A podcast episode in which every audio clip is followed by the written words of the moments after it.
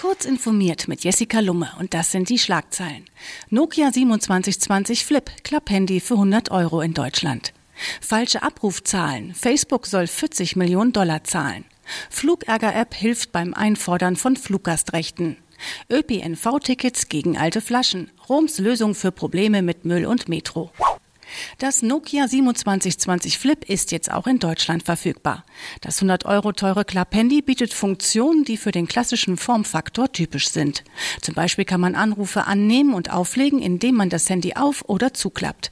Außerdem hat das 2720 Flip eine SOS-Taste, die Nachrichten inklusive Standort an bis zu fünf Notfallkontakte schickt. Facebook hat sich in einem gerichtlichen Vergleich mit klagenden Werbekunden geeinigt. Diese hatten Facebook vorgeworfen, sie über die Sehdauer von Videos aus der Plattform belogen zu haben. Demnach wurde die durchschnittliche Sehdauer der auf der Plattform veröffentlichten Videos um 60 bis 80 Prozent zu hoch angegeben. Facebook hat laut San Jose Mercury News nach drei Jahren Rechtsstreit einem Vergleich in Höhe von 40 Millionen Dollar zugestimmt.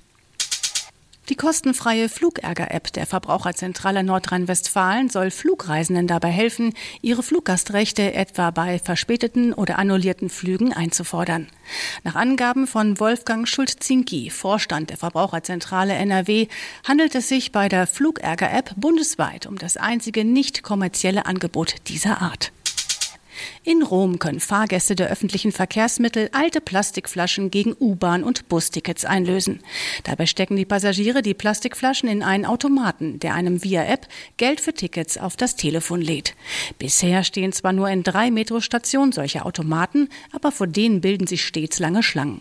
Ein Monat nach der Einführung im Sommer waren es bereits 100.000 entsorgte Plastikflaschen, wie die Verkehrsbetriebe mitteilten. Diese und weitere aktuelle Nachrichten finden Sie ausführlich auf heise.de.